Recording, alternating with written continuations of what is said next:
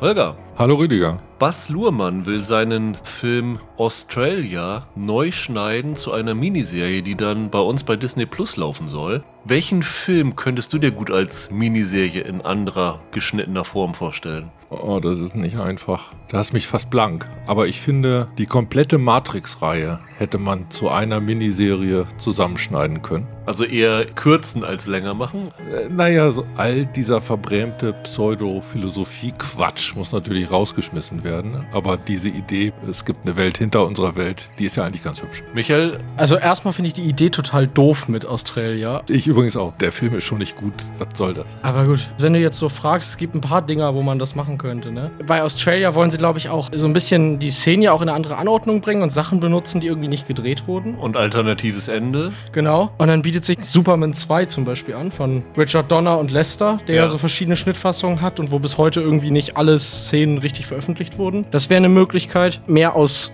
Gag, weil sie da auch über 250 äh, Minuten Material gedreht haben und es da, ich glaube, sieben verschiedene Versionen der Endszene gibt. Es gibt diesen furchtbaren Wolfgang Petersen-Film Troja, der sich anbieten würde und auch qualitativ ein ähnliches Horn wie Australia schlagen würde. Moment mal. Es gab ernsthafte Wissenschaftler, die gesagt haben, wenn du das heute Troja nochmal erzählen willst, musst du es wahrscheinlich genau so machen. Ja, wahrscheinlich. Aber jetzt eine ernste Antwort. Es gab vor ein paar Jahren ja diese zwei S-Verfilmung. Und es gab es ja vorher auch als Miniserie und da haben sie diese zwei Zeitebenen ja immer durcheinander geschnitten. Also, dass die Erwachsenen sich an ihre Kindheit erinnern. Das hätte, glaube ich, dem zweiten S-Film gut getan. Also würde es sich da vielleicht lohnen, die als Serie umzuschneiden.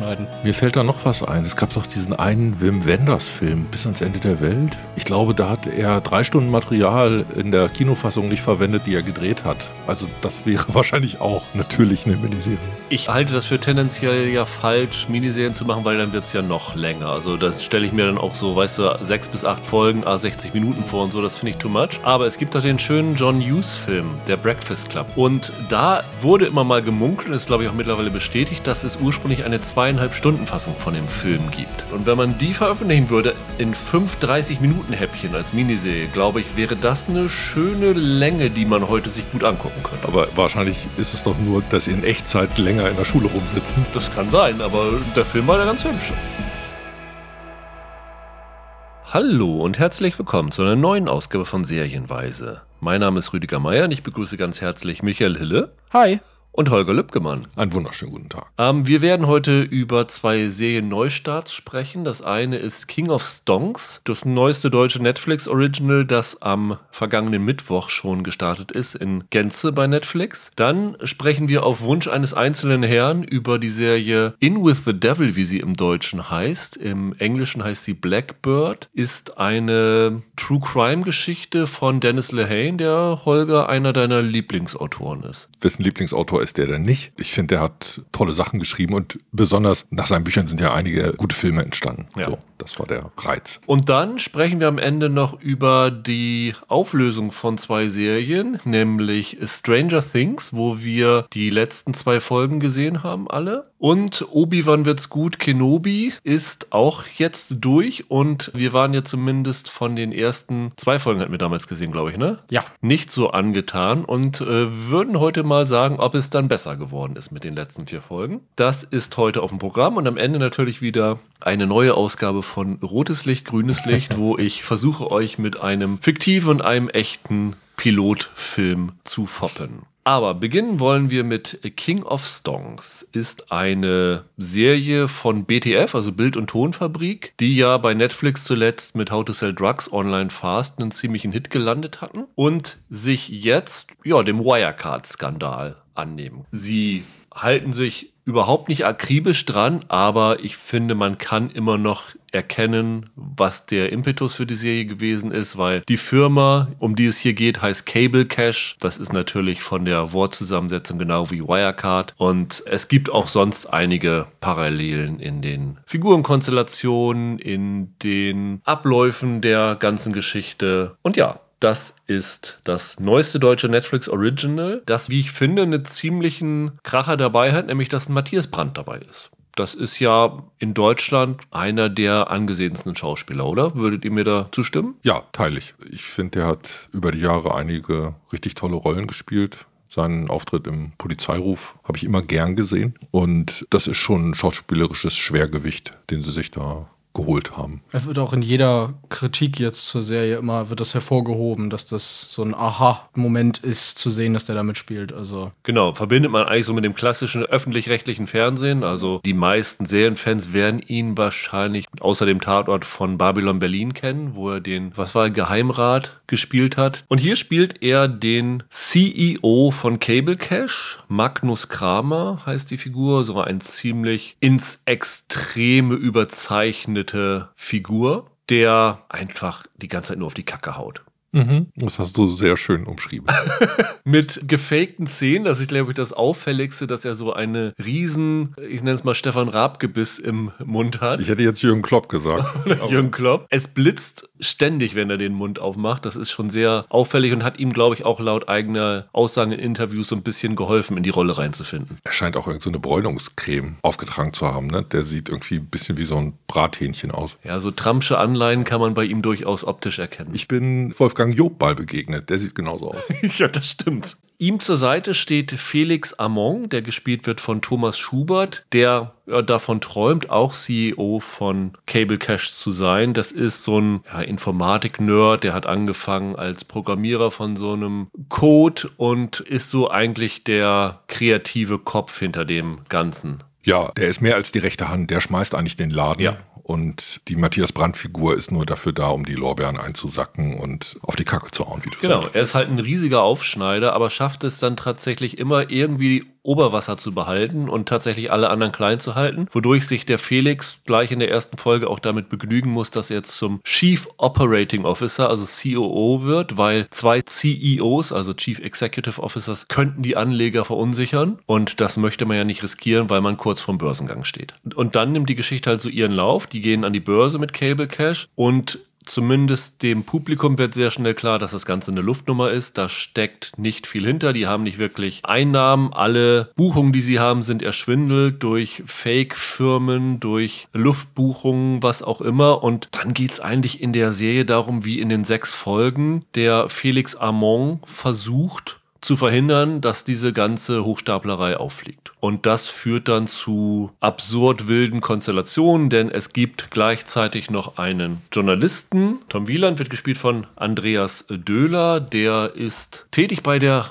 Watz mit TZ geschrieben hier und arbeitet daran, so die Firma auffliegen zu lassen und ist so ein bisschen auch moralisch nicht ganz äh, koscher, weil er hat eine Beziehung mit einer Frau namens Sheila, wird gespielt von Larissa Larissa Sira Herden und die hat ihre eigenen Interessen, dass Cable Cash zugrunde gehen soll. Formulieren wir mal so ein bisschen schwammig, weil das tatsächlich sich, glaube ich, erst so in der dritten, vierten Folge rausstellt, was tatsächlich ihre Interessen sind. Ja, wobei man das vielleicht noch ein bisschen umdrehen muss, weil diese Sheila ist eigentlich die weibliche Hauptfigur der Serie. Ihre Rolle ist ungleich wichtiger als die des Journalisten, der eigentlich so ein Nebenschauplatz ist. Genau. Aber an dem natürlich diese Bedrohung für die Firma hängt. Neben diesen finanziellen Unregelmäßigkeiten gibt es dann halt noch die Probleme, dass die groß geworden sind eigentlich durch zwei Porno Internetunternehmer und durch die italienische Mafia. Und diese Verbindungen führen dann auch noch zu Problemen im Laufe dieser Folgen. Ich glaube, über die Prämisse muss man eigentlich nicht viel mehr erzählen.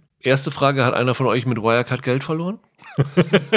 Nein. Nein. Ich auch nicht. Offenlegung, ich habe mit Wirecard irgendwann mal versehentlich gekauft und habe mal noch, glaube ich, einen Monat, bevor das Ganze zusammengebrochen ist, verkauft. Also ich war da zumindest ein bisschen drinne, aber das sollte meine Meinung über die Serie nicht beeinflussen. Wie hat es euch gefallen, Michael? Ich habe ja jetzt mittlerweile mitbekommen, dass die Serie ziemlich gut ankommt bei vielen. Also im deutschen Feuilleton wird die abgefeiert ohne Ende, ja. So richtig nachvollziehen kann ich das nicht. Um besser zu sagen, eigentlich gar nicht.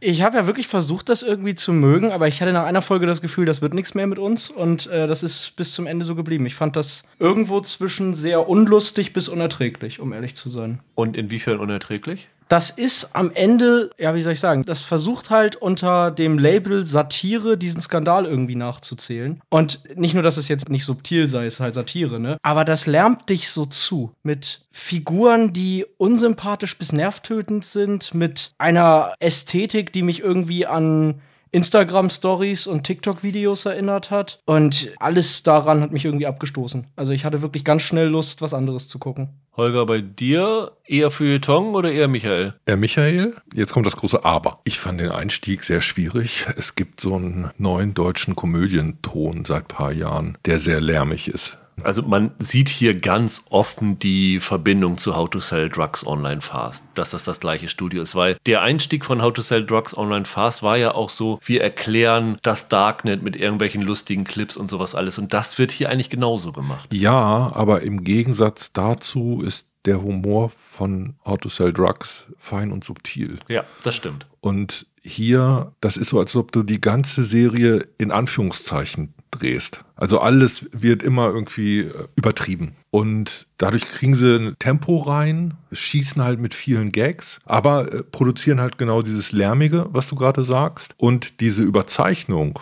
die du für eine Komödie ja immer brauchst, verliert aber so ein bisschen so eine Erdung. Ich weiß nicht, wo der Nullpunkt bei dieser Form von Komödie ist. Und ich glaube, dass es immer noch so ist, dass du irgendeine Bindung zu Figuren brauchst, dass du irgendwelche liebenswürdigen Figuren brauchst, Identifikationsfiguren. Und damit tue ich mich in dieser Serie schwer. Ich finde, im Verlauf der Serie ändert sich das ein bisschen. Das ist zum einen dieses klassische Seriensehen, dass wir uns an Figuren gewöhnen, dass wir irgendwann sie ja auf ihrer Geschichte begleiten und dadurch was mit ihnen teilen und die dadurch näher an einen heranrücken, weil wir irgendwann einfach mehr über sie wissen. Trotzdem muss man sagen, die haben schon ein Problem, dass alle Hauptfiguren nicht so richtig sympathisch gezeichnet sind. Ich fand aber dieses übertrieben, lärmig, groteske, diese satirische Überzeichnung der ersten Folgen lässt irgendwann ein bisschen nach. Und das hat für mein Sehen der Serie gut getan, sodass im Grunde genommen im Verlauf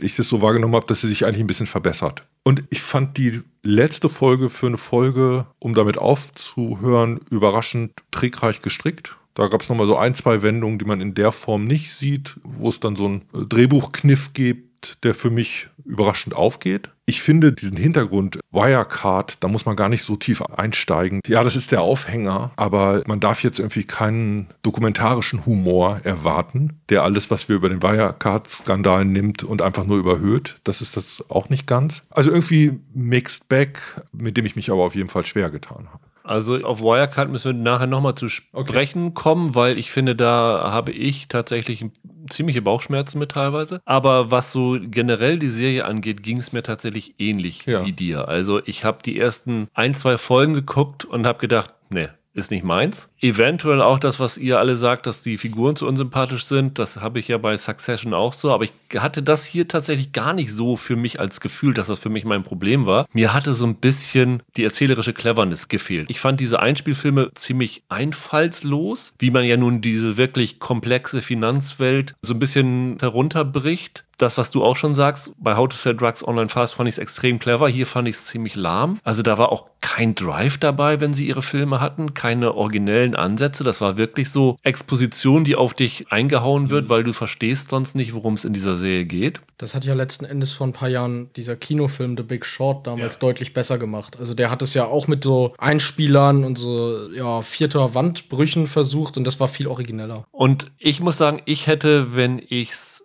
persönlich geguckt hätte, wahrscheinlich nach zwei, drei Folgen abgebrochen. Mhm.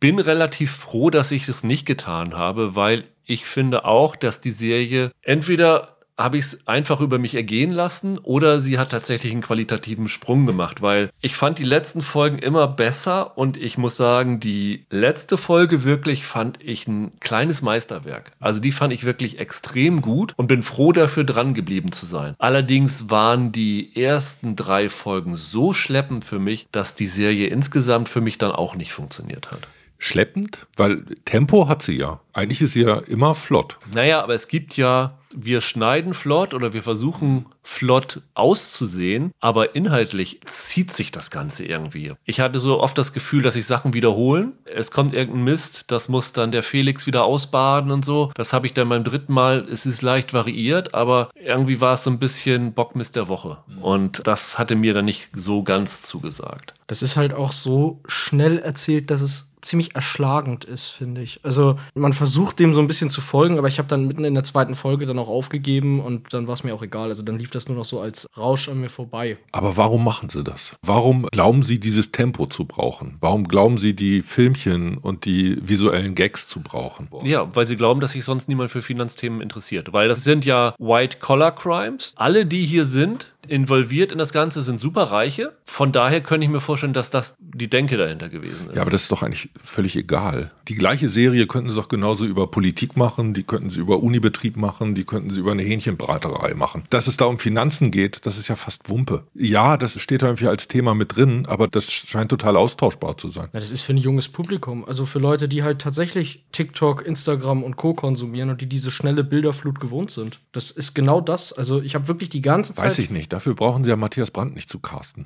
Ähm, mag also, sein, aber ähm, ich hatte wirklich bei der ersten Folge mehrfach den, den Eindruck, ich muss gleich über meinen Bildschirm scrollen. Ich meine, dass sie jung sein wollen, sagt ja schon der Titel. Also King of Stonks. Stonks ja. ist ja groß geworden durch GameStop, Reddit. Da ist der Begriff ja ein bisschen in aller Munde gewesen. Die Kleinanleger, die sich gegen die großen Shortseller und institutionellen Anleger auflehnen und ihnen ein Schnippchen schlagen. Das ist natürlich ein ganz cooler Ansatz. Nur ich finde, genau das ist das Problem hier, weil dieser Aspekt hier überhaupt nicht reinspielt. Ja. Das, was ihr sagt, dass die Figuren zu unsympathisch sind, ist in diesem Fall nicht mein Problem. Ich finde, es gibt keine Figur hier, die irgendeinen Identifikationsfaktor in der Serie hat. Keine Figur, die mir so ein In in diese Geschichte reingibt. Hier sind das alles überkandidelte Finanzhaie und das gibt es so viele Serien und Filme davon, die das alles viel, viel besser gemacht haben. Also im, was ARD oder ZDF, da läuft diese norwegische Serie Exit zum Beispiel. Die ist viel besser, was das Aufdröseln und humoristische Unterwandern von der Finanzwelt angeht, als jetzt King of Stones, finde ich. Ich finde, sie haben ja sogar gemerkt, dass sie da offensichtlich ein Problem haben, aber diese Charakterisierung der Figuren schieben sie dann nach. Also du hast dann plötzlich in der vierten, fünften Folge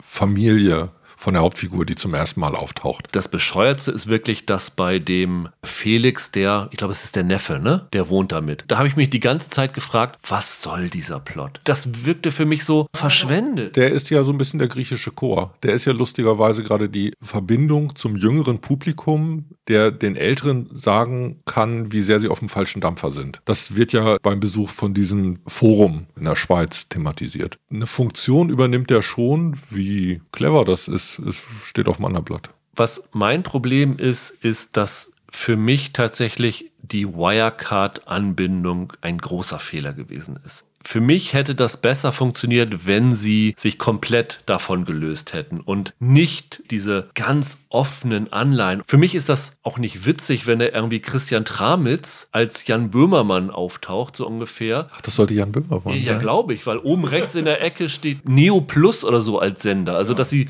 tatsächlich ZDF Neo da irgendwie reinnehmen. Also, sein Jackett war von Letterman. Aber es ist doch Bild- und Tonfabrik, hätten die Böhmermann nicht selber holen können. Der ist doch von denen. Das habe ich mich dabei auch gefragt. Oder dann haben sie den Thorsten Schröder von der Tagesschau dabei, der da immer irgendwelche Nachrichten einspricht. Aber das hätte man auch alles machen können, ohne diese offensichtlichen Verbindungen zur Wirecard zu machen. Das bringt der Serie überhaupt nichts, aber mir macht es sehr, sehr viele Probleme, weil so wie diese Serie erzählt ist, sind diese Finanzgeschichten Sachen, die gehen nur die da oben drauf an. Guck mal, hier ist ein Reicher, der tritt dem anderen Reichen in den Arsch und dann schlagen sich gegenseitig Schnippchen. Aber dieser Aspekt, dass bei Wirecard zehntausende Kleinanleger teilweise nicht unerhebliche Teile ihres Vermögens verloren haben, findet in dieser Serie überhaupt nicht statt. Und das finde ich persönlich ein Problem, genauso wie die Aufsichtsbehörden, die bei Wirecard so viel Scheiße gebaut haben, nicht wirklich thematisiert werden. Das kannst du für mich alles machen, wenn du dir komplett eine fiktive Geschichte erzählst. Aber in dem Moment, wo ich mich so eng in Teilen an den Wirecard-Skandal anhänge, muss ich diesen Aspekt für mich auch berücksichtigen. Sonst finde ich das echt frech. Ja, aber das ist letztendlich auch nicht wirklich das Thema, um das es dir geht, sondern das ist wieder maximal McCuffin in der Geschichte. Ehrlich gesagt, hätte die Serie für mich genau dieselben Probleme, wenn die meinetwegen gesagt hätten, sie haben nichts mit Wirecard zu tun. Weil das soll hier ja eine Satire sein und ich habe keine Ahnung, worauf eigentlich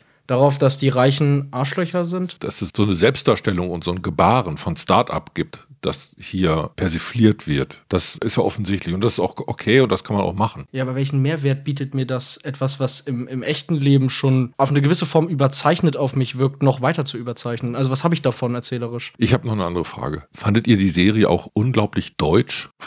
In der Art und Weise, dass ich mich wirklich frage, warum zahlt denn Netflix dafür Geld? Auch die Produktionen aus den einzelnen Ländern bei Netflix richten sich ja doch an ein internationales Publikum. Und im Grunde genommen dieser Diskurs, wie hier auf Deutschland, Deutsch sein, deutscher Finanzmarkt die ganze Zeit abgehoben wird. Ich glaube, dass das da draußen niemand interessiert. Bei Terra Vision, das wäre ja ein ähnliches Projekt ja. gewesen, da hast du die ganze Zeit noch diesen, diesen Hintergrund gehabt, okay, es gibt diesen Weltkonzern Google und die sind mit denen im Wettbewerb. Da geht es irgendwie darum, dass das Silicon Valley äh, Ideen klaut und einen über den Tisch zieht. Aber hier habe ich das Gefühl, das bleibt in so einer kleinen Blase. Die Deutschen erklären ihren Skandal zu einem Weltereignis. Und dann Deutsch fand ich es auch in der Machart. Also zum einen, was ich vorhin gesagt habe, ich finde, es gibt mittlerweile so einen Komödienton, der sich hierzulande etabliert hat, den sie da abrufen. Und Karneval spielt zum Beispiel eine Rolle. Ja. Zieht sich durch die ganze Serie. Ja. Und ich habe gedacht, ja, was ist das jetzt? Ist das Wolf of Wall Street, in der hier fliegen gleich die Löcher aus dem Käse-Variante? Ist Haus des Geldes nicht in gewisser Weise auch eine Serie, der man ihre Herkunft deutlich anmerkt? Die Herkunft anmerken, das ist ja kein Problem, dass es eine Farbe haben kann. Aber wenn die ganze Geschichte, die du erzählst und der Bezugsrahmen dieser Geschichte dein Land nie verlässt, dann hast du ein Problem. Aber du unterschätzt, wie bekannt Wirecard im Ausland gewesen ist. Ja. Das war nicht nur eine deutsche Nummer. Allerspätestens, als sie in DAX aufgenommen worden sind, ist das ein Riesending gewesen. Und als die pleite gegangen sind, ging das wirklich durch alle Wirtschaftsnachrichten ja, es ging durch alle Nachrichten, aber trotzdem, ich glaube, dass das eigentlich ein ziemlich kleiner Sturm im Wasserglas war und dass das jetzt größer gemacht wird, als es eigentlich gewesen ist. Und es bleibt dabei, selbst wenn es ein großer Skandal wäre, in dieser Umsetzung sehe ich ein Appeal für ein internationales Publikum nicht. Nee, in der Umsetzung nicht, definitiv nicht, nein wenn das so ist, dann, also dann hätten sie doch auch einfach direkt Wirecard verfilmen können. Also wie gesagt, ich teile ja nicht ganz eure Meinung, dass das nach hinten besser wird. Es wird weniger nervig. Besser fand ich es jetzt nicht. Aber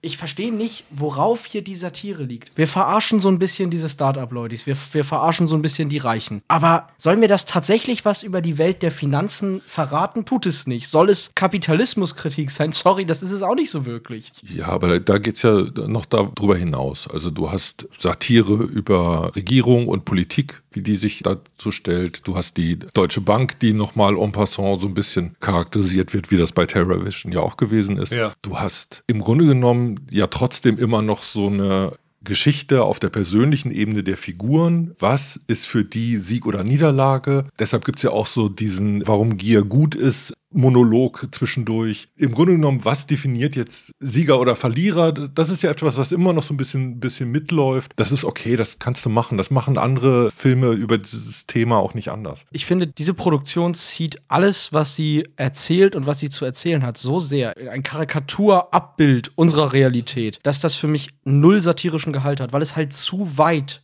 weg ist wiederum von der Realität, die ich als solche anerkennen kann. Naja, das wäre wieder ein bisschen das, was ich vorhin gesagt habe, dass vielleicht so diese Erdung fehlt und in dem Moment, wenn du in jedem einzelnen Punkt nur mit Überspitzung arbeitest, dann schaffst du irgendwann deine eigene Blase. Aber jetzt Erklär mir doch mal eins. Warum finden wir drei alle die Serie schlecht, die das Feuilleton wirklich, also jetzt nicht nur okay findet, sondern in höchsten Tönen abfeiert? Und es ist ja so, man kennt ja so dieses Phänomen, man geht zu dritt ins Kino, guckt sich einen Film an, hat da irgendwie eine gute Zeit bei, unterhält sich äh, ein bisschen, macht ein bisschen Jux drüber und kommt dann am Ende mit so einer Konsensmeinung in der Gruppe wieder aus dem Kino raus. Jetzt haben wir alle drei die Serie komplett unabhängig voneinander gesehen. Wir haben vor der Aufnahme des Podcasts nicht wirklich ausgetauscht, wie uns das gefallen hat und was die Probleme sind. Warum hat keiner von uns diese Serie gemocht, wenn augenscheinlich jeder in der Welt da draußen, der zumindest fürs Feuilleton arbeitet, das absolut großartig findet? Oh, da habe ich mich leider nicht vorbereitet. Ich habe wirklich nichts dazu im Vorfeld gelesen. Ich hätte die Argumente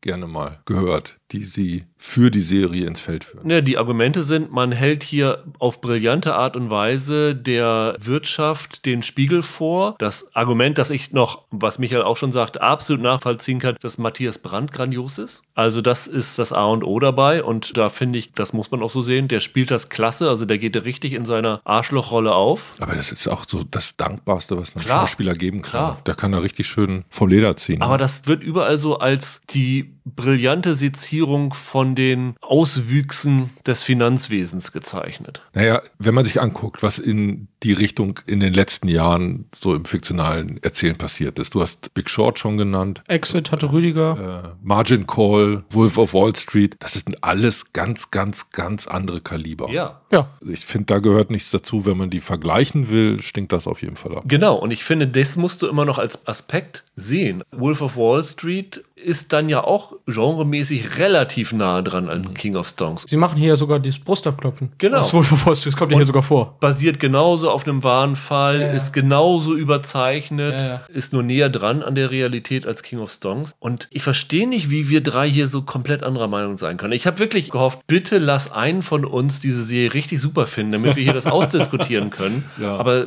komisch. Oder ist es eine Generationsfrage? Ich weiß es nicht. Wäre aber komisch, hier sitzen ja mehrere Generationen, oder? Du bist ja auch ein Querkopf in deiner. Das stimmt.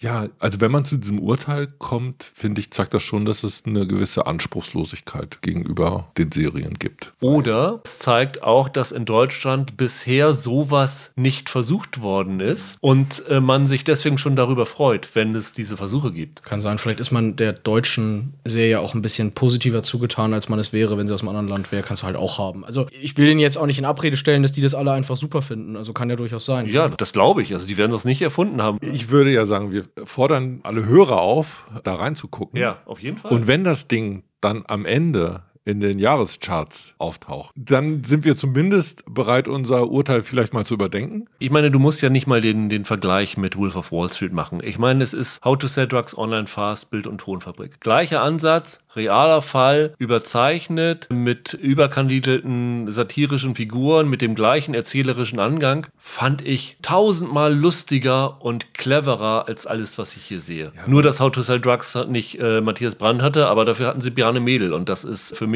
ähnlich positiv, ja. In- Ja, in dem Fall ist es hier ja auch, Brandt ist ja nicht der Protagonist, sondern der Antagonist. Also der Protagonist der Das stimmt. Geschichte ist ja Felix Thomas Schubert, der, wie ich finde, als Schau- Schauspieler auch einen guten Job macht. Ich halte diese Rolle für ziemlich schwierig, die er da gekriegt hat. An dem habe ich eigentlich nichts auszusetzen. Trotzdem fehlt mir als Zuschauer ein emotionaler Ankerpunkt. Und das liegt am Design dieser Figuren. Ich glaube, die Hoffnung war, dass diese Rolle von dem Schubert das liefern könnte. Aber das sehe ich nicht. Ich kann mich am Ende jetzt, also dem, was Holger gesagt hat, anschließen, dass da jeder mal irgendwie reingucken soll. Gerade eben, weil es da ja offenbar so einen großen Unterschied in unserer Wahrnehmung und der anderer Fachstimmen gibt. Ich fand's nervig. Ich glaube, jedes neoliberale Klischee, das ich kenne, war drin. Ich habe seit Jahren ja ein riesiges Problem, immer wenn in Serien irgendeine Form von Öffentlichkeit oder Auftritt inszeniert wird, dass bei dem kleinsten Scheiß, der da auf einer Bühne passiert, immer das komplette Publikum völlig ausrastet. Ja, ja, ja.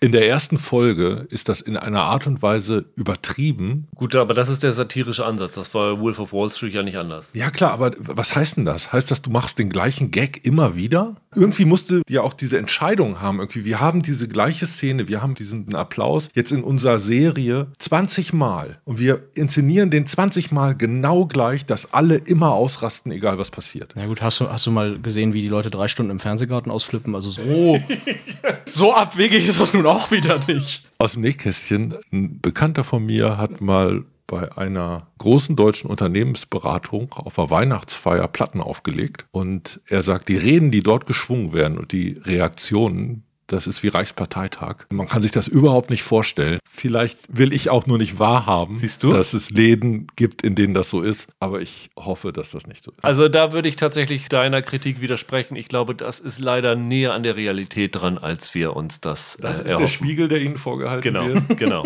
Nah an der Realität ist auch unsere zweite Serie. In with the Devil heißt sie im Deutschen, im Englischen heißt sie Blackbird. Ich habe mich die ganze Zeit gefragt, warum sie das im Deutschen umbenannt haben, beziehungsweise ich habe mich gefragt, warum sie es im Englischen Blackbird nennen, weil In with the Devil ist der Titel Titel. des Buchs, die die Vorlage bildet. Genau. Und da habe ich mich gefragt, warum es Blackbird im Original heißt. Also im Deutschen In with the Devil, A Fallen Hero, a Serial Killer and a Dangerous Bargain for Redemption, geschrieben worden von James Keen. 2010 rausgekommen und James Keen ist tatsächlich auch die Hauptfigur in dieser Serie, der gespielt wird von Taron Egerton. Und Es ist, wie wir vorhin schon gesagt haben, eine True Crime Serie. Es geht tatsächlich darum, es ist eine relativ spektakuläre Geschichte. Der James Keen ist ein ehemaliger Uni-Football-Held gewesen, der finanziell aber mit vielen Freunden nicht mithalten konnte und um sozusagen auf einem Level zu sein, in den Verkauf von Drogen gewechselt ist. Und hat dann ein ziemlich erfolgreiches, in Anführungsstrichen, Unternehmen aufgezogen, bis er irgendwann aufgeflogen ist und dann vor Gericht gekommen ist und dann nach einem fehlgeschlagenen Deal mit der Staatsanwaltschaft, er selber fühlte sich über den Tisch gezogen, äh, für zehn Jahre in den Knast gegangen. Und nachdem er dort ein halbes Jahr vielleicht im Knast gewesen ist, ist die Staatsanwaltschaft wieder auf ihn zugekommen und hat ihm ein Angebot gemacht, das er nicht ablehnen konnte. Sie haben ihm gesagt, wenn du dich in ein Hochsicherheitsgefängnis versetzen lässt und dich dort mit einem mutmaßlichen Serienkiller namens Larry Hall, hier wird gespielt von Paul Walter Hauser, den man als Stingray aus Cobra Kai kennt, äh, wenn du dich mit dem anfreundest und erstmal ein Geständnis bekommst, bekommst und zum anderen herausbekommst, wo die Leichen seiner Opfer vergraben sind, dann wird deine Strafe aufgehoben und du kommst wieder raus. Was für ihn insofern sehr motivierend ist, weil sein Vater, zu dem er ein sehr enges Verhältnis hat, Big Jim Keen, hier gespielt von Ray Liotta in leider einer seiner letzten Rollen. Rest in Peace, genau. Weil der schwer herzkrank ist und er ziemlich sicher weiß, wenn er jetzt die zehn Jahre im Gefängnis absitzt, dann wird er seinen Vater nie wieder lebend in Freiheit sehen. Deswegen ist er dazu motiviert, das zu machen. Und dann geht es in diesen sechs Folgen im Grunde darum, wie bzw. ob er es schafft, sich mit diesem Larry Hall anzufreunden und ihm ein Geständnis zu entlocken, während parallel wir erzählt bekommen, wie auf der anderen Seite zwei Polizisten, Brian Miller, gespielt von Greg Kinnear, und das ist eine Lauren McCauley, gespielt von Seppi De Morphy, ja. versuchen ihrerseits Beweise zu sammeln gegen den Larry Hall. Und das ist die ganze Geschichte. Ich habe vorhin schon gesagt, du bist großer Dennis Lehane. Fan. Nun ist das ja jetzt hier tatsächlich kein Roman, den Dennis Lehane selber geschrieben hat, sondern das ist das erste Mal, glaube ich, dass er eine Serie selber geschrieben hat, ne? Es ist das erste Mal, dass er Showrunner ist. An Serien geschrieben hat er ja schon. Also er hat ja unter anderem diese Stephen King-Adaption Mr. Mercedes, da hat er mitgewirkt. Und so als Drehbuchautor aus anderen Serien kennen wir ihn auch, ne? Da war er bei Wire schon dabei. Aber trotzdem reines Serienschreiben, reines Adaptieren eines fremden Buchs in der Form glaube ich, zum ersten Mal mit ihm in so einer verantwortungsvollen Position. Findest du, man erkennt seine Handschrift als Romanautor in dieser Serie wieder? Ja, schon. Ich finde, dass es eine Art und Weise gibt, intensive Szenen zu bauen, die der ganz gut drauf hat. Das sehe ich hier auch aufscheinen.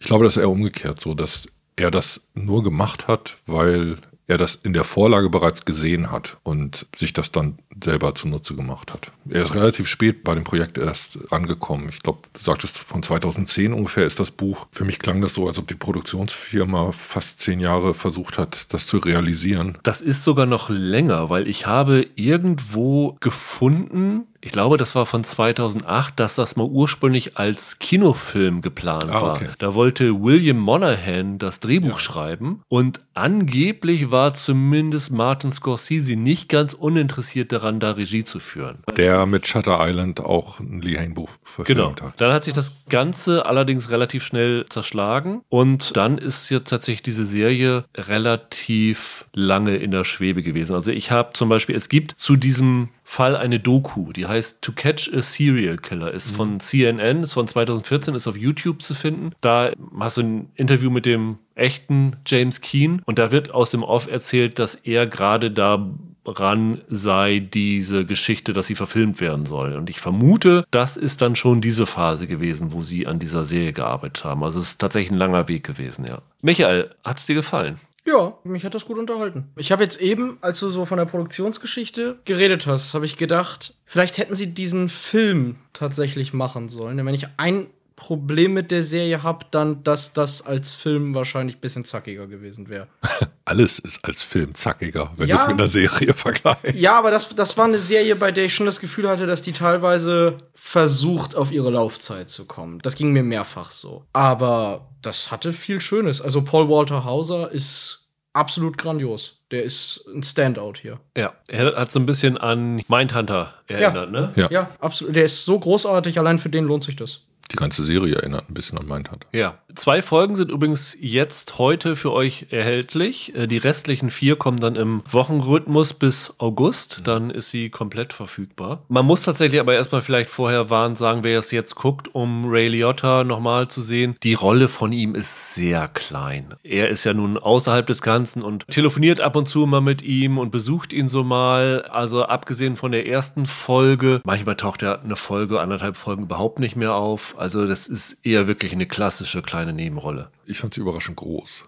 Echt? Ja. Also finde ich überhaupt nicht. Lee Hain hat unter anderem gesagt, ihn hat an dem Stoff gereizt, dass dahinter eine Vater- und Sohn-Geschichte steckt. Und deshalb ist für den emotionalen Gehalt dieser Geschichte das Verhältnis zwischen Jimmy Keen und seinem Vater, der von Ray Liotta gespielt wird, sehr wichtig. Ich finde, mit einer der berührendsten Szenen der ganzen Serie ist ein zeitlicher Rückblick, wo man dann das Kinderspiel zwischen dem jungen Jimmy und seinem Vater, die irgendwie mit dem Football spielen, Ja. sieht. Das ist wundervoll. Also Das ist aber nicht Ray Liotta, muss das, man dazu das ist sagen. dann nicht ja. Ray Liotta, aber nochmal als Beleg dafür, dass es um, um dieses Vater-Sohn-Verhältnis geht. Und Liotta sieht da gezeichnet aus. Wenn man ihn da sieht, glaubt man sofort, dass er kurze Zeit danach gestorben ist. Die Szenen, die er da hat, sind aber alle sehr stark emotional aufgeladen. Und ich finde auch, dass das für den echt gute, schöne Rolle zum Ende seiner Karriere ist. Liotta-Fans werden nicht davon enttäuscht sein, dass sie ihn nicht die ganze Zeit auf dem Bildschirm sehen, sondern froh um die paar tollen Szenen, die er als Darsteller noch mal hatte. Das stimmt auf jeden Fall, aber es ist trotzdem äh, jetzt äh, Sie ist nicht groß, so groß. Was ich übrigens ganz seltsam fand, ist, dass die natürlich die Widmung für unseren Freund Ray Liotta und so, zumindest bei unseren Screenern am Ende der dritten Folge war. Das habe ich nicht so ganz verstanden, warum sie die ausgerechnet da platziert haben. Eigentlich hätte es für mich Sinn gemacht, entweder gleich am Anfang der Serie oder nach der zweiten Folge, die alle gleich am Anfang sehen können, oder am Ende der Serie, aber nach der dritten fand ich irgendwie so willkürlich. Weil ich habe erst gedacht, weil er dann in der vierten Folge nicht mehr dabei war, habe ich gedacht, okay, war das jetzt seine letzte Folge und deswegen haben sie es daraus gemacht. Nee, aber taucht er nachher nochmal wieder auf. In einer Folge ist die Tochter von Liotta selber noch dabei. Ja, kann sein, dass es daran liegt. Okay. Und vielleicht haben sie das dann da untergebracht, wo die beiden auftreten. Okay. Das könnte ich mir vorstellen. Ich habe da reingeguckt und erstmal nur die erste Folge gesehen und fand das okay und es hatte mich irgendwie nicht so richtig reingezogen. Die erste Folge ist so ein bisschen, äh, wir lernen die Figuren kennen, wir lernen das Dilemma kennen, er wird verhaftet, er kommt vor Gericht, fühlt sich verschaukelt und kommt ins Gefängnis und dann ist grob die erste Folge vorbei. Also das ist wirklich so eine klassische Einführung in die Geschichte und die hatte mich noch nicht so ganz gepackt. Dann habe ich irgendwie anderthalb Wochen oder so nicht mehr geguckt und dann habe ich dann die restlichen fünf weitergeguckt und dann kam dieser Effekt, was Michael sagte, dass dann äh, der Larry Hall tatsächlich das erste Mal richtig auftaucht. Und wer Englisch kann, kann ich nur empfehlen, das im Original zu gucken, weil was der Paul Walter Hauser, der hier für die Rolle auch ziemlich viel Gewicht verloren hat, was der mit seiner Stimme da anstellt, mit so einer ganz piepsigen Stimme, das So ein Fisteln ist das. Das ist so unheimlich und macht diese Figur noch so viel bedrohlicher. Das fand ich unglaublich stark. Und in diesen Momenten, und äh, das ist auch, was du sagtest, es erinnert dich an Mindhunter. Ja.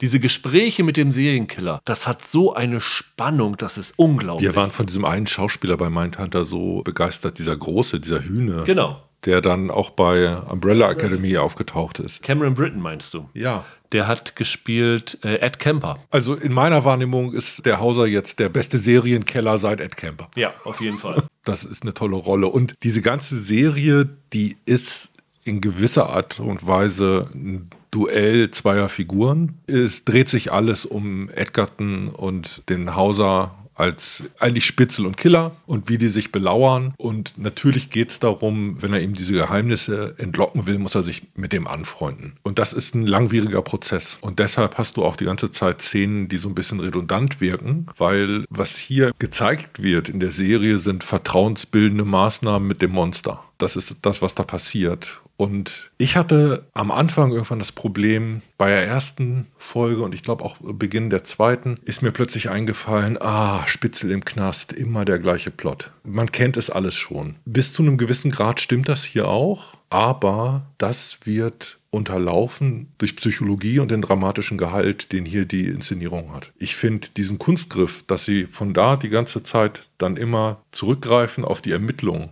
und diese Greg Kinnear-Rolle richtig gut gelungen. Dadurch nehmen die einem Plot, bei dem wir das Gefühl haben, wir kennen ihn schon, ein bisschen dieses Redundante und führen eine zweite Ebene ein, die nochmal irgendwie so ganz toll in dieses ländliche Amerika rausgeht. Ich war damit sehr, sehr zufrieden. Mir ging es tatsächlich genauso. Du hast ja oft das Gefühl, diese Szenen, die sind einfach so unglaublich stark im Gefängnis, dass man denkt, hm, muss ich jetzt wieder da raus? Aber ich glaube, die Szenen sind nur deshalb so stark, weil du da wieder rausgelassen wirst kurzzeitig und dann diese Ermittlung hast. Und Greg Kinnear habe ich jetzt in letzter Zeit sehr oft gesehen in Serien, auch in kleineren Rollen und fand ihn jetzt nicht unbedingt immer spitze, aber hier hat er mir auch echt gut gefallen. Ja, ne? Also auch seine Kollegin fand ich echt super. Das war klasse besetzt. Ich fand, da war auch eine gewisse Spannung drauf und es gibt dann auch so eine Szene, wie sie dann die Tochter von so einem, ist das ein Krämerladenbesitzer ja. interviewen und die ihnen was zeigt und das fand ich so unfassbar spannend. Da haben sich bei mir hinten die Nackenhaare aufgesträubt. Also die Serie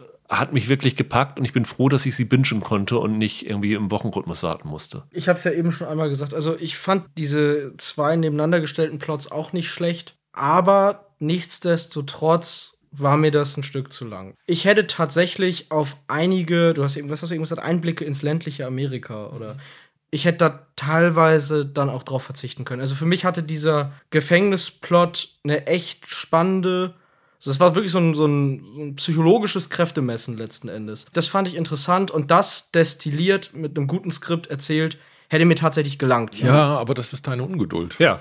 Also ja, hättest du es knackiger erzählen können, aber das ist eine andere Geschichte. Was da ja passiert, die Wandlung dieser Hauptfigur ist ja, dass dann Krimineller im Kontakt mit dem Monster seine Menschlichkeit wiederentdeckt. Da gibt es dann tolle Szenen, wenn es zu so einer Art Beichte kommt, wo er als Zuhörer das schlicht und einfach nicht aushält. Hammer. Und du brauchst dieses langsame Nähern, damit diese Szenen dann so eine Durchschlagskraft das haben. Das ist so dieses vorsichtige Aufklopfen eines Eis, wo langsam die, die Schale bricht. Und das macht nämlich für mich den Spannungsbogen dieser Serie aus. Ja, und was du, was du vorhin gesagt hast, worum es geht, was er gewinnen oder verlieren kann. Also der war am Anfang im Strafvollzug mit der geringsten Sicherheitsstufe, die es in den ja. USA gibt. Und der wird quasi in ein hoch Hochsicherheitsgefängnis für psychisch Kranke gebracht. Der ist dann nicht nur mit den harten Jungs, sondern der ist mit den durchgeknallten harten Jungs. Über das Gefängnis wird dann gesagt, das Tolle, was man darüber sagen kann, ist, man weiß nie, was passiert, weil jederzeit einer austicken kann. Und das wird dann illustriert mit einer ziemlich deftigen Gefängnisrevolte, die, ja. die im Hintergrund läuft. Und der Deal, den er macht, ist, wenn er dieses Geheimnis nicht entlocken kann, wird er nicht zurück in sein altes Gefängnis gebracht, sondern bleibt für immer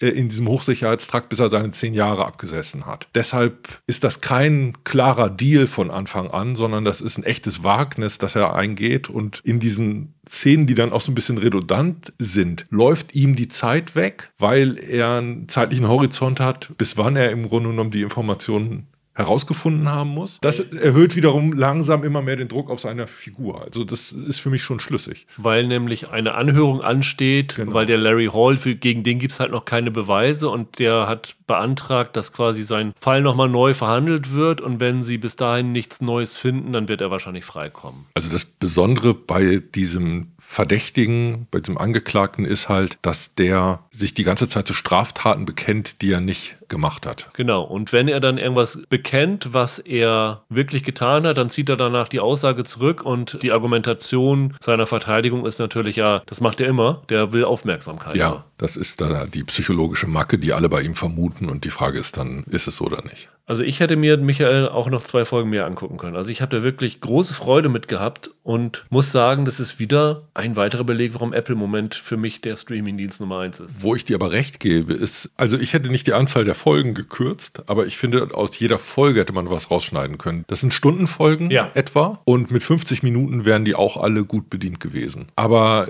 dieser gesamte Bogen, den sie da haben, der macht für mich schon Sinn. Wie fandet ihr es inszeniert? Je länger ich drüber nachdenke, desto besser. Ich fand gerade diese dieses Verhältnis zwischen dieser Gefängnisinszenierung und dieser weiten Welt draußen Also du hast weite Himmel, du hast Ermittler, die ständig in Autos irgendwelche Felder abfahren. So ein bisschen wie die Flugzeugszene in der unsichtbare Dritte, so von der Kulisse. Du hast Mindhunter und True Detective nebeneinander. Das, ja, durchaus, ja. Also an sich ja. ist es das. Und der Effekt, den das hat, ich weiß nicht, ob du darauf hinaus wolltest, aber um den Bogen mal kurz aufzugreifen, das sorgt dafür, dass die Gefängnisteile umso klaustrophobischer wirken. Du hast halt einen Kontrast zum Eingeschlossensein. Und das ist ziemlich elegant gelöst. Das fand ich auch. Ich fand das total interessant. Greg Kinnear kommt aus der Gegend.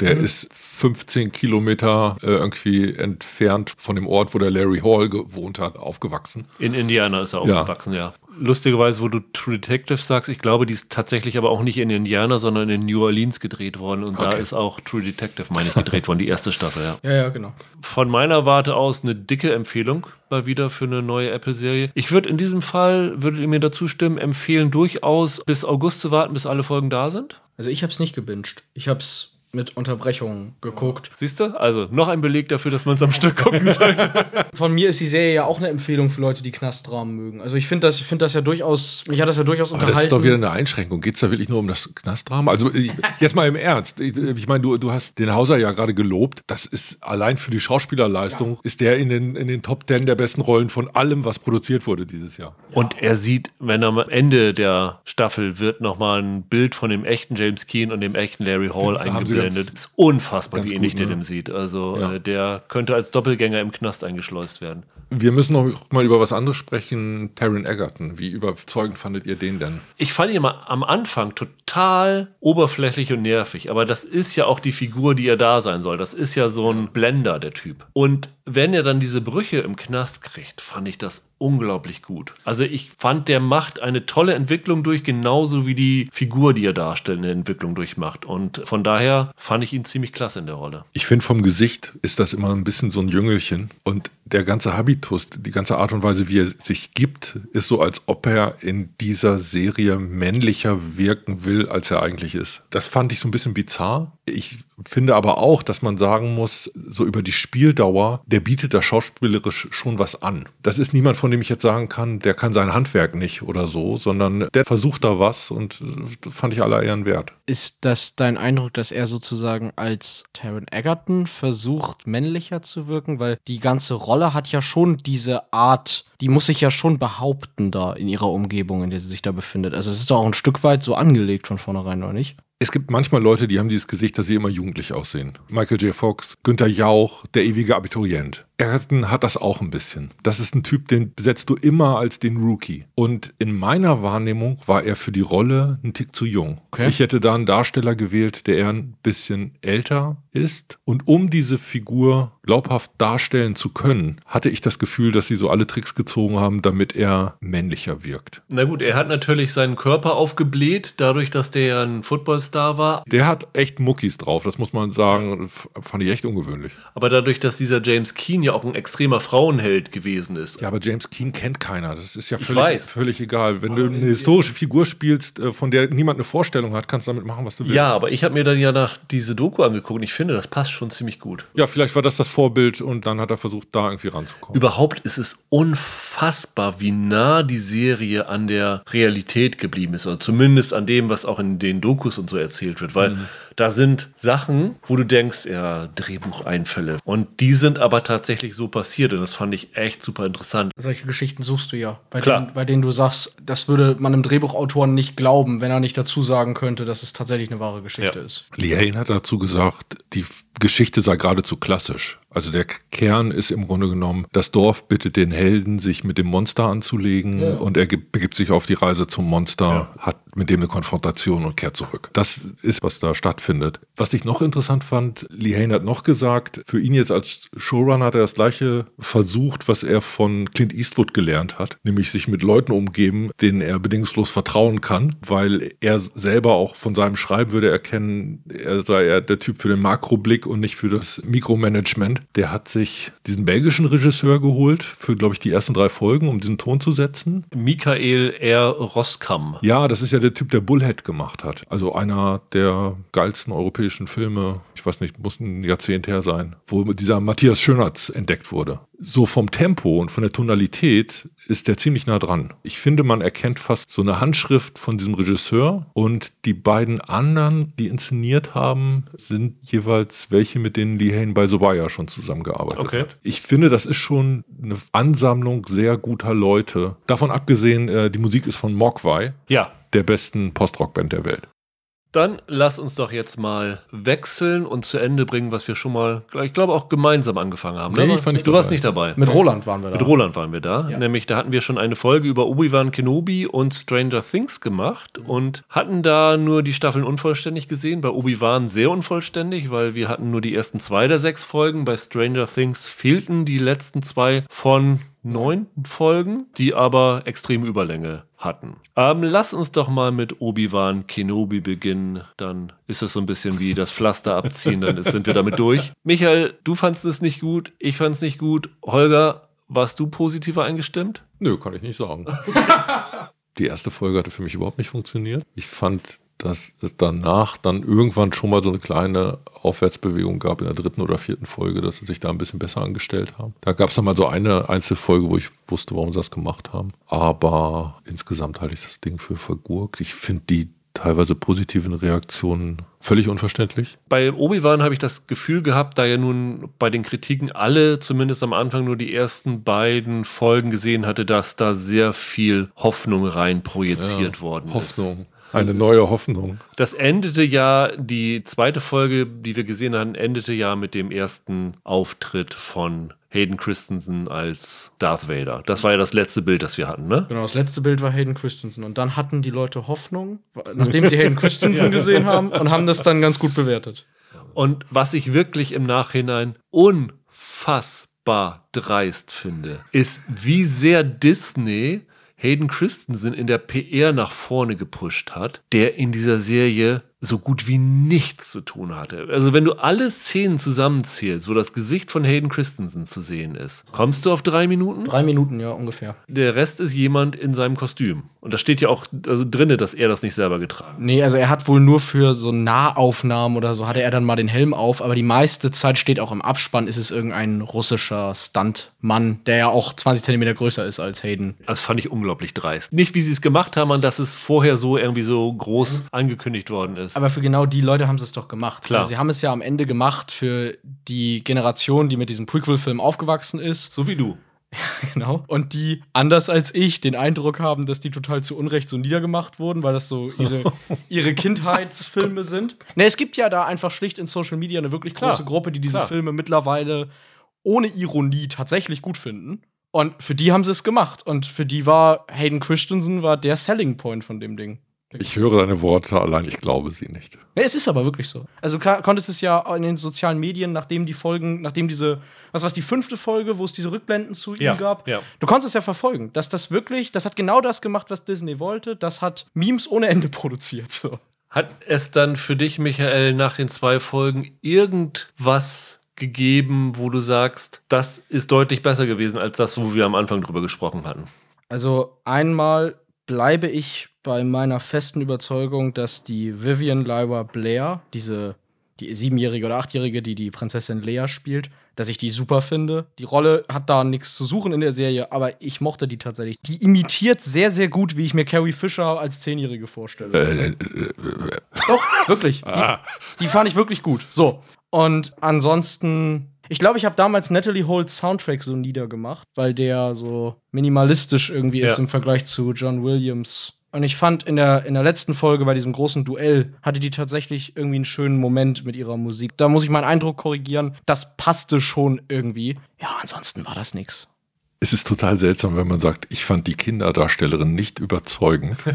aber es gibt Kinder, die machen das richtig toll. Die gehen in diesen Rollen auf. Und was ich da gesehen habe, war so reaktiv. Das war alles so wie, jemand hat es ihr vorgemacht und sie macht es nach, zeitverzögert. So wirkten für mich alles hin. Ich fand aber das eigentliche Problem ist, dass sie diese Leia-Figur in einem falschen Alter zeigen. Wenn du das, was an der Carrie Fisher-Rolle vielleicht interessant war, jetzt in einer jungen Version nochmal abbilden willst, dann sind natürlich solche Backfischjahre viel interessanter. Wenn sie die als 12- oder 13-Jährige gehabt hätten, dann hätte die, finde ich, auch eine andere Beziehung zu dieser Obi-Wan-Figur aufbauen können. So war sie im Grunde genommen das kleine, nette, niedliche Mädchen, das mal irgendwann was sagt und nicht laufen kann, was wir in den Verfolgungsszenen im Wald gesehen haben. Also, die anderen konnten nicht laufen. Sie ist denen entkommen, genau. möchte ich nochmal darauf hinweisen. Ich finde, hier ist eher den Leuten einen Vorwurf zu machen, die sie in diese Situation reingeschrieben und inszeniert haben. Ja, natürlich, als, klar, als die, selber. Mädchen überhaupt nicht. Aber diese Entscheidung von den Machern ist meiner Meinung nach eine falsche. Die Entscheidung das Ganze zur weiteren, zum weiteren Teil der Skywalker-Saga zu machen. Das ist der Todesstoß für die Serie gewesen. Das ist in jeder Hinsicht eine absolute Fehlentscheidung gewesen. Mhm. Und das ist genau das, was Michael sagt. Das ist für die gemacht worden, die diese ja. Prequel-Trilogie gut fanden, denen es dann halt nicht reicht, Obi-Wan Kenobi und ja, Darth ja. Vader nochmal zu sehen, sondern sie wollen dann auch Luke und Leia sehen, die dann ja am Ende ins, in die verschiedenen Ecken der Galaxie verschoben wurden. Also da war ganz, ganz viel Fanservice ist dabei ja, bei dem absolut. Ding. Das, das stimmt. Aber selbst dann ist es ja im Grunde genommen, ich muss ja immer noch mal wissen, was die Stärke von Star Wars vielleicht war. Und auch da habe ich das Gefühl, dass ist denen nicht klar. Das war ja George Lucas schon nicht klar, weshalb er diese Prequel-Trilogie gemacht hat, obwohl niemand die Herleitung des Bösewichts haben will. Also Darth Vader musst du nicht erklären und dann machst du drei Filme, um Darth Vader zu erklären. Das, was Star Wars jetzt gut oder groß gemacht hat, ist Disney ja vollkommen wurscht. Also denen ist ja wichtig, was Mandalorian gut und groß gemacht hat. Und deshalb holen sie halt wieder ein kleines Kind, das süß aussieht. Das nee, ja, okay. Wenn das auf dem geringen intellektuellen Niveau passiert, dass die Sachen entworfen werden, dann haben sie natürlich ein riesiges Problem. Also ich persönlich bei einer Obi-Wan-Serie brauche ich nicht nochmal einen Zweikampf mit Darth Vader. Das darauf hinauslaufen zu lassen, ist für mich schwach. Ja, vor allem der größte Schwachsinn ist, du machst dir so viel damit kaputt, wenn du die beiden wieder aufeinandertreffen lässt. Also zum einen, du hattest in den Prequels Darth Maul. Und alles, was du da haben wolltest, die Schwertkämpfe waren geil. Die waren da echt actionreich und gut. Hier hast du einen Darth Vader, der sich bewegt, als ob seine Rüstung 150 Kilo wiegt, der gerade mal seinen Arm noch ein bisschen schwingen kann. Diese, diese Schwertkämpfe haben null Dynamik. Und das Schlimmste ist, die Lichtschwertkämpfe haben überhaupt keine Spannung. Ich weiß, Obi-Wan Kenobi wird überleben, weil ich sehe ihn in Episode ja. 4. Ich weiß, Darth Vader wird überleben, weil ich sehe ihn in Episode 4. Und wenn er denn nun irgendwie tausend Steine auf ihn raufwirft und dann weiß ich, der kommt da wieder raus. Und ich weiß, dass er ihn nicht töten wird. Und im gleichen Moment machst du aber so viel kaputt, weil du denkst dir, Moment, Obi-Wan Kenobi hatte die Oberhand gegenüber Darth Vader. Warum tötet er ihn nicht? Der bringt danach ein ganzes Planeten mit Menschen um. Das mag ja alles stimmen, aber sie hatten ja parallel noch die total spannende zweite Geschichte, ob Raver vielleicht Luke Skywalker tötet. Das hatten sie ja parallel dann auch noch. Ja, den super. wir auch schon wissen, dass der. Das ist ja bei Prequels immer ein Problem. Das ja, kannst du ja immer sagen. Also, sie haben einige sehr unglückliche Entscheidungen getroffen. Ja. Darauf können wir uns, glaube ich, einigen. Aber du hättest dieses Problem weniger gehabt, wenn du halt rausgegangen wärst aus der Skywalker-Saga. Wenn ich jetzt Obi-Wan Kenobi wie es ursprünglich mal hieß, so in seiner Detektivart aus Episode 2 zeige und ihn irgendwas machen lasse, was gar nicht direkt damit zu tun hast, dann hast du eine ganz andere Erzählmöglichkeiten. Also ich glaube, dann kannst du auch eine andere Figur nehmen. Also ich glaube tatsächlich, dass diese Serie überhaupt nur einen Sinn hat, wenn die genau das machen, was sie da gemacht haben. Nee, und sie nein, haben nein, nein, doch, nein, nein, nein, nein, nein. Da glaubst du nicht daran, dass es Möglichkeiten gibt, irgendetwas mit der Obi-Wan-Figur zu erzählen. Ja, wenn richtig. Du, ja, aber das finde ich falsch, weil diese Figur schon aus sich heraus interessant war. Die war deshalb interessant, weil die ja im Grunde genommen mit unserer Verbindung in diese Welt der Jedi war. So wurde die ja erzählerisch eingesetzt. Das Problem ist bloß, dann darfst du keine Geschichte erzählen, wo er erstmal seine Jedi-Kräfte verloren hat und dann darfst du diese Geschichte nicht so ändern, dass er sie plötzlich irgendwann wiederfindet und du weißt nicht warum, außer weil er an ein kleines Mädchen gedacht hat. Diese Idee dieser Jedi-Figuren, da geht es um Erhabenheit. Das ist eine Form von natürlichem Adel. Die sind mit sich und dem Universum im Reinen und im Einklang und ziehen daraus die Kraft für ihre Kämpfe diese beiden Duelle, die er mit Darth Vader hatte, die sie irgendwie gefühlt in der gleichen Kiesgrube gedreht haben, ja. immer bei diesem Schummerlicht, das war auch ästhetische Entscheidungen, die ich beide total katastrophal fand. Da wird am Ende so ein halber Berg auf ihn draufgekippt und plötzlich kehren seine Kräfte zurück. Das ist so, als ob dem Grunde genommen alles, was vorher ideologisch über das Jeditum erzählt wurde, äh, in die Tonne trittst nebenher. ganz ehrlich, mit den gleichen Figuren wäre das ganz anders gegangen, aber dann hättest du mal ein bisschen Hirnschmalz reinstecken müssen und dich damit auseinandersetzen. Und hier haben sie halt wirklich diesen Fanservice gewählt und ich gebe dir recht, sie haben angeschlossen an die beschissene Prequel-Trilogie. Ich mach mal, wenn ich noch darf, eine kleine Gegenrede zu dem. Also, warum ich glaube, dass die Obi-Wan-Figur nicht viel reißt, ist, ja, das war in den Originalfilmen, als das noch Alec Guinness war. Da war das der alte weiße Zauberer, der einen irgendwie, der mhm. diese Verbindung zur magischen Welt war. Nur gibt es aber mittlerweile halt neun Filme über die Skywalker. Es gibt irgendwie gefühlte fünf Serien mit jeweils irgendwie sieben Staffeln, wo diese ganzen Jedi so weit ausgeschlachtet wurden, dass das für mich den Zauber ehrlich gesagt nicht mehr so richtig hat. Und in den Prequels war Obi-Wan eine Figur, deren einzige Existenz eigentlich sich dadurch begründete, dass er halt A in den Originalfilmen war und dass er B der Mentor von Anakin war. Das war ja nie eine Figur, okay. die in den Prequels ein Eigenleben hatte in dem Sinne. Es war ein, ein sprücheklopfender Actionheld, der diesen Namen hatte, weil es eine Figur in den Originalfilmen gab, die so hieß. Wenn sie diese Serie hätten machen wollen, so dass das tatsächlich interessant wird, hätten sie mir irgendeine Begründung dafür geben müssen, warum ich mich jetzt für Obi-Wan Kenobi interessieren mhm. soll. Das machen sie nicht, sondern stattdessen wird Prinzessin Leia in sechs Folgen dreimal entführt und muss dreimal gerettet werden. Äh, super. Darth Vader lässt sich da einmal verkloppen und beim anderen Mal, weiß ich nicht, das war doch die Szene mit dem Feuer, wo Obi-Wan dann einfach ziehen lässt, ja, ja, weil genau. er keine Lust mehr hatte zu kämpfen oder was auch immer oder müde war. Das macht alles hin und vorne keinen Sinn, was sie hier drehbuchtechnisch gemacht haben. Ja, und wirklich also eine der absurdesten Entscheidungen hier ist ja diese Figur von Moses Ingram, Weaver, bei der wir damals im Podcast vollkommen richtig geraten haben, wer die ist, nämlich das Mädel da aus dem ja, genau. Anfang, was tatsächlich ein interessanter Punkt hätte sein können, dass die da irgendwie als, als Kind dieses Massaker überlebt hat und sich da jetzt rächen will und so weiter. Das verraten sie uns aus Gründen, die mir absolut schleierhaft sind, erst in der fünften Folge. Ich habe damals schon gesagt, eine Figur fünf Folgen lang durchzuschleifen, bei der ich keine Ahnung habe, was ihre Motivation ist und warum sie in dieser Serie existiert, hat für mich überhaupt keinen Sinn. Eine interessante Komponente ihrer Figur, nur eines blöden Twists wegen, fünf Folgen lang zu verheimlichen, macht null Sinn. Ah, doch. Man nennt das Bösewicht. Das war früher mal kein Problem. Man musste Bösewichte nicht erklären. Und irgendwann haben diese Star Wars-Filme genau damit angefangen. So wie die am Anfang eingesetzt wird, ist die schlicht und einfach ein Gegenspieler zur Obi-Wan-Figur und als solcher ein Stellvertreter von, von Darth Vader, bevor das dann in eine andere Richtung kippt. Klar, aber, aber du hast Darth Vader. Du hast diesen Großinquisitor, den sie groß einführen, dann killen und dann doch wieder zu. Ja, das war auch lächerlich. Weil er ja im Kanon nicht tot sein darf. Du hättest hier ja die Möglichkeit gehabt, zwei, drei Bösewichte aufzubauen und parallel diese dieser Weaver, meinetwegen dann halt in Folge 2 oder so, diese interessante Rachekomponente zu geben. Mhm. Aber nur für so eine blöde Überraschung, die da wette ich drauf, niemanden überrascht hat. Das wochenlang zu verheimlichen, ist dermaßen bescheuert. Der größte Witz ist ja, dass sie am Ende dann eine Läuterung bekommen, wo auch man auch keiner weiß, warum das auf einmal gewesen ist. Die hat tausende Menschen umgebracht und bei dem Kind geht's jetzt, ich weiß, das ist das Motiv. Ja, und dass sie tausende umgebracht hat, das sehen wir nicht im Bild. Ja, richtig, klar. Ein Problem war für mich auch, mal ganz abgesehen von diesem Inhaltlichen, ich habe zum ersten Mal das Gefühl gehabt, dass ich die Limitation von The Volume Volume sehe. Also diese 360 Grad Kulissen, Videoleinwände, die ja. ja bei Mandalorian so extrem für einen geilen Look gesorgt haben. Es gibt diese vierte Folge, wo sie am Ende so einen Showdown mit Darth Vader haben, wenn sie mit ihren Schiffen dann fliehen wollen. Wo Vader das erste Schiff festhält und runterreißt und im Hintergrund fährt das andere weg. Das war ja so auf dieser Pyramideninsel mit diesem ewig langen Horizont. Das sah nicht gut aus. Und ich bin jetzt ehrlich gesagt halbwegs froh, dass jetzt Andor, die ja die nächste Star Wars-Serie ist, nicht mehr in The Volume gedreht hat, sondern tatsächlich wieder auf das alte herkömmliche Drehen zurückgeht. Also hier hatte mich das wirklich nicht so überzeugt. Das wäre mir jetzt nicht so aufgefallen, aber ich hatte so arge Probleme mit der Inszenierung. Und ich meine, The Borat Show hat, glaube ich, meine Lieblingsfolge vom Mandalorian inszeniert, wenn ich das richtig im Kopf habe. Und die hat ja hier bei allen Folgen Regie geführt. Ich bezweifle bezweifle das. Ich bin mir sehr sicher, dass das eine KI gewesen ist.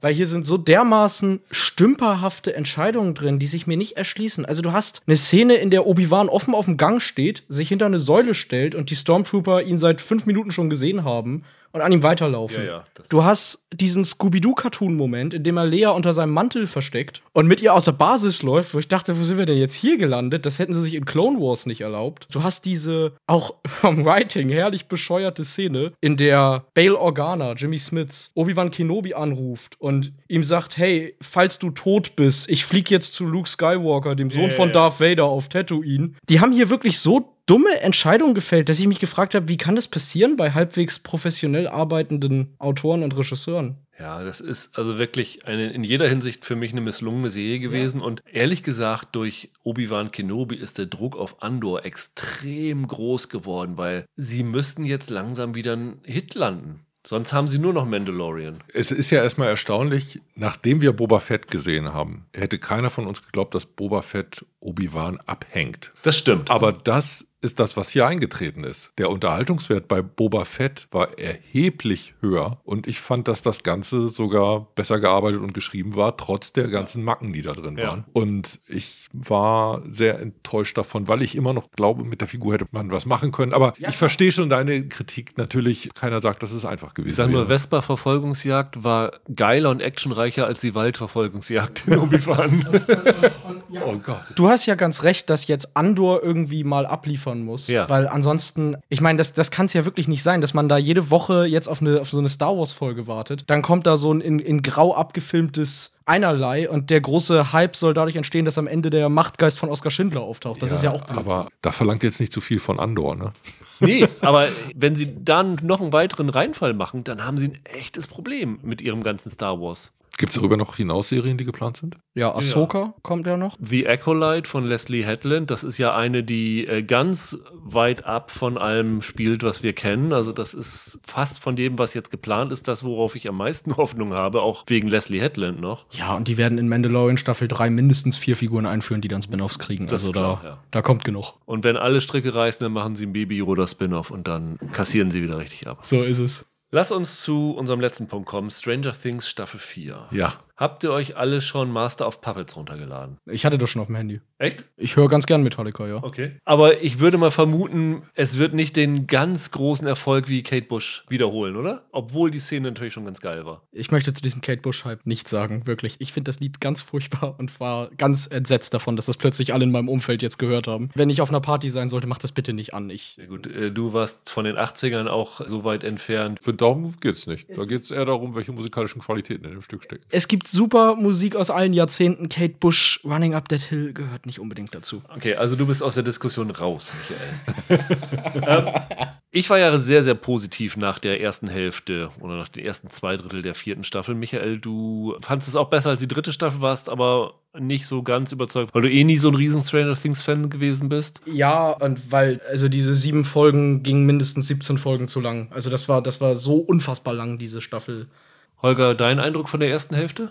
Ich habe mich gut unterhalten gefühlt. Ich hatte das Gefühl, oh, sie haben mittlerweile ein bisschen viel Personal. Und diese Aufteilung an drei unterschiedliche Spielorte fand ich auch nicht besonders glücklich. Und all das, was dieser Russland-Plot war, ist für mich so ein bisschen abgesagt. Was schade war, weil ich die Hopper-Figur ja. eigentlich eine der Stärken der Serie fand. Aber trotzdem, ich habe mich davon unterhalten gefühlt und ich habe mich wirklich gefreut jetzt auf die beiden Schlussfolgen und haben sie deine Freude erfüllt? Also zum einen war ich ganz verwundert. Ich weiß jetzt, warum sie diese Teilung gemacht haben. Okay. Weil ich selten bei einer Serienstaffel zwei letzte Folgen gesehen habe, wo ich so sehr dachte, ja, das sind zwei Finalfolgen, weil die einfach so sehr auf ihrem Klimax rumkauen und rumtoben und im Grunde genommen auch so einen Ton ja vorher gesetzt haben, dass die jetzt versuchen, alles einzusammeln, was sie vorher ausgesät haben. Als Beispiel nenne ich jetzt nur mal die Reise des Eddie Munson. Ich fand für eine Figur, die sie in der Staffel neu einführen, total erstaunlich, was sie damit gemacht haben.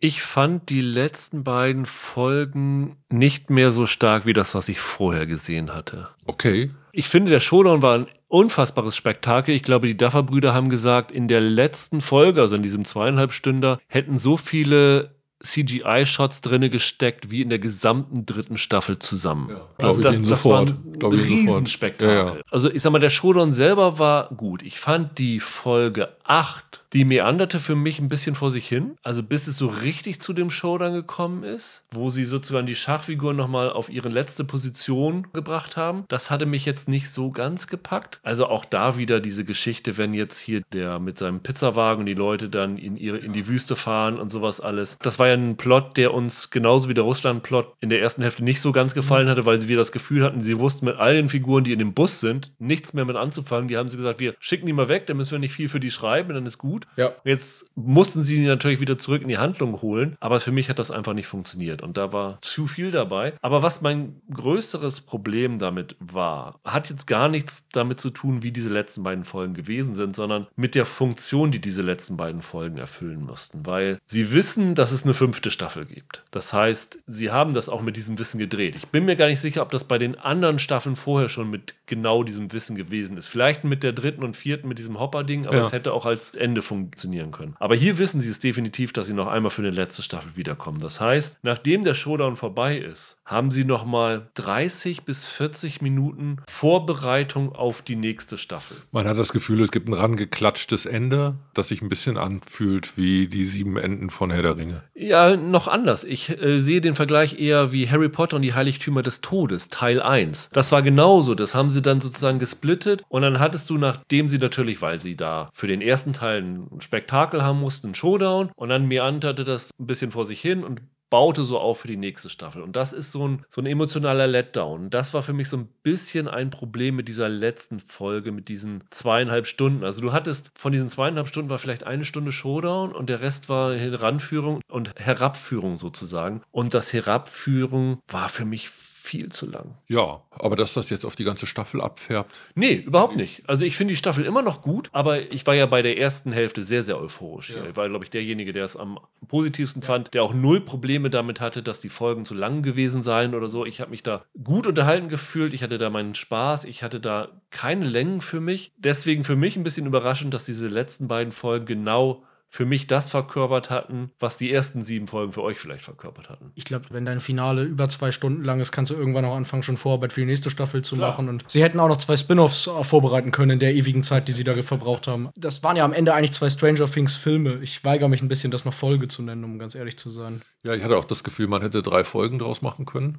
Problemlos. Mindestens. Mehr wäre wegen des erzählerischen Arcs schwierig gewesen. Und ich äh, hatte auch das Gefühl, wie die Geschichte ist jetzt vorbei und ich habe noch 20 Minuten. Was Ja. macht er denn jetzt? Ich fand, dass am Ende des Showdowns so ein, zwei Sachen noch eingeholt werden mussten. Das verstehe ich, dass es dahinter noch irgendeine Szene kommen musste. Aber ich hatte auch das Gefühl, diese letzten 20 Minuten, da hätten sie vielleicht bei einer stärkeren Szene den Cut machen sollen und dann hast du noch eine Post-Credit-Szene, die Fragezeichen auswirft und damit gehst du in die nächste Staffel. Weil jeder, der es gesehen hat, wird die nächste gucken. Du musst da Natürlich. nichts vorbereiten. Das Ding hat popkulturell mittlerweile ein Standing. Vorbereiten musst du da überhaupt nichts. Du musst nicht mal was erklären. Du kannst den Figuren da sonst was antun und die Leute bibbern und, und gucken, was als nächstes passiert. Dafür weiß ich ja selber, wie ich da gehockt habe und nicht Max, bloß nicht Max geschrien habe. Genau. Also muss ich auch sagen, in den beiden letzten Folgen, Sadie Sink ist für mich herausragend. Also, dass sie da nach Millie Bobby Brown nochmal so einen unfassbaren Glücksgriff mit einer jungen Schauspielerin gelandet haben. Unfassbar. Ich finde, sie haben ein bisschen telegrafiert in diesen beiden Folgen, welche Figuren sie sterben lassen. Also es gibt so eine Dialogszene, wo du echt denkst, ja, okay, das war jetzt so dein Abschiedsmonolog so ungefähr. Und für mich, wenn ich diese gesamte Staffel rückblickend betrachte und wir ja gesagt hatten, sie verstreuen diese Figuren in diese vier, fünf verschiedenen Ecken der Welt, um sie dann am Ende beim Showdown zusammenarbeiten zu lassen, was sie ja auch hier gemacht haben, nur nicht am gleichen Ort, aber sie haben ja zusammengearbeitet. Im Nachhinein frage ich mich aber, warum das nötig gewesen ist. Die Russland-Geschichte hat auch mit diesen letzten beiden Folgen nicht so viel gewonnen. Nö, nicht wirklich. Die problematischen Geschichten aus den ersten sieben Folgen waren auch in den letzten zwei Folgen die problematischen Geschichten. Und ich hätte mir tatsächlich gewünscht, weil ich das Gefühl habe, dass die Drehbuchautoren wirklich für einige Figuren nicht mehr wissen, was sie erzählen sollen, dass sie da ein bisschen radikaler noch mit Todesfällen umgegangen wären. Ja, da fehlt ihnen aber der Mut. Weil es könnte ja über jeden noch ein Spin-off gemacht werden. Ganz genau. Du hast damals im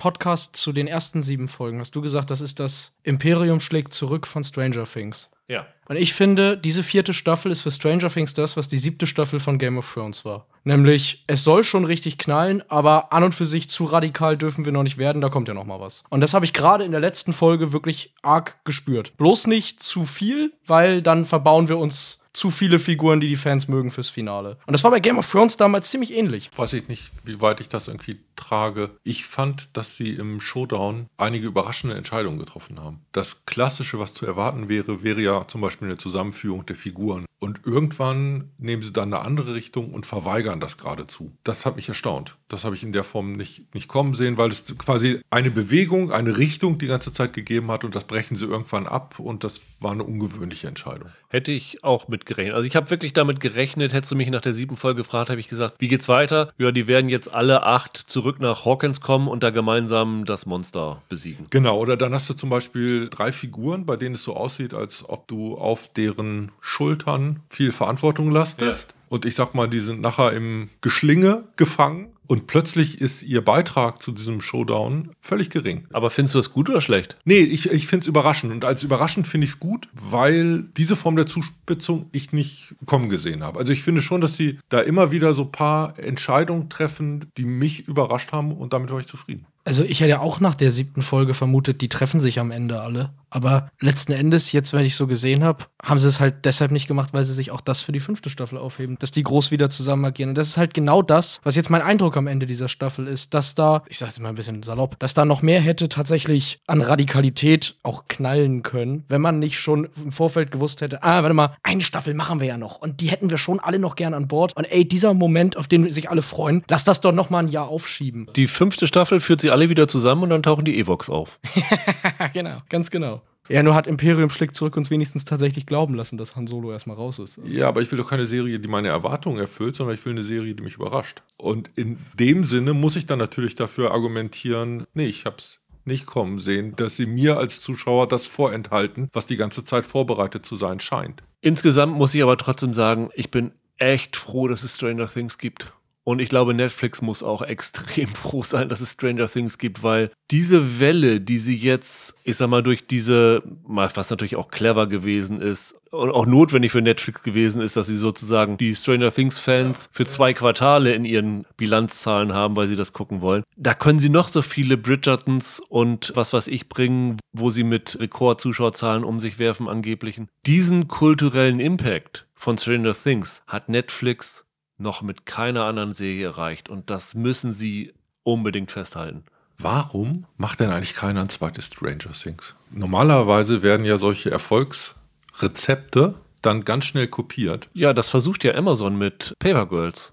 Das ist ja auch Kinder, die in den 80ern sind. Ja, das ist in der Zukunft. Ende Juli. Aber wir haben von dem anderen jetzt schon vier erfolgreiche Staffeln gesehen. Und ich warte jetzt ein bisschen darauf, dass die Epigonen mal aus dem Quark kommen, dass welche um die Ecke kommen und was ähnliches versuchen. Ja gut, im Serienbereich nicht ganz, aber zum Beispiel diese S-Verfilmungen haben doch genau in die Kerbe damals reingeschlagen. Da haben sie doch auch in den, also der, dieser erste S-Film kam doch 2017, irgendwie ein Jahr nach der ersten Stranger Things Staffel. Hatte, glaube ich, sogar jemanden aus der Serie an Bord, wenn ich mich richtig erinnere. Und das war doch auch am Ende, da haben sie doch auch diese 80er Jahre Jahre Nostalgie komplett ausgesch ausgeschlachtet. Ja, das höre ich ja oft, dass es bei Stranger Things um 80er Jahre Nostalgie geht. Das stimmt für mich für die ersten anderthalb Staffeln und dann ja, ja. sich das davon komplett gelöst, weil du einen Ersatz hattest durch eine Geschichte. Also das sind für mich nur noch schwache Reize, die da in Richtung 80er gesetzt werden, die du da heute noch drin hast. Darum geht es da ja eigentlich nicht. Für mich ist eher interessanter diese Art des Erzählens, die die da etabliert haben. Und da sehe ich wenige Sachen,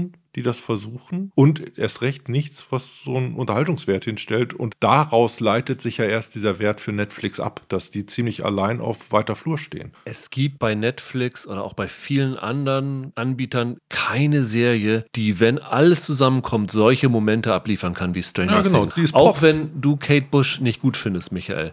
Diese Friedhofsszene am Ende der vierten Folge, die war so ein Moment, wenn jemand an das Serienjahr 2022 20 zurückdenkt und sagt, sag mir eine Szene, die Leute sagen, Kate Bush in Stranger Things. Das war in dem emotionalen Zusammenhang so perfekt eingesetzt. Und es liegt nicht nur und das Lied ist geil, egal was du sagst, äh, dass Running Up the Hill ein geiler Song ist. Es liegt auch daran, wie der Song eingesetzt worden ist. Und das war so brillant. Selbst dieses Masters of Puppets, wie sie das jetzt eingesetzt haben, das war jetzt nicht emotional, es war halt in dem Moment ein cooler Moment, den sie gebracht haben. Aber die haben wirklich die Fähigkeit, Akzente zu setzen, die sind so perfekt, da können sie dann auch eine halbe Stunde Langeweile dazwischen haben. Das macht so vieles wieder wett und das ist so eine hohe Kunst und das hätte ich zum Beispiel am Anfang den Duffer-Brüdern nicht zugetraut. Nee, ich auch nicht. Von daher bin ich auch über Stranger Things Staffel 4 froh und hoffe, hoffe, hoffe sehr, dass die fünfte nicht wieder drei Jahre braucht, weil dann haben sie auch mal ein noch größeres Problem mit denen, obwohl noch viel älter können sie eigentlich nicht werden als jetzt. Jetzt machen sie doch eh einen Zeitsprung, das haben sie ja gesagt. Also okay.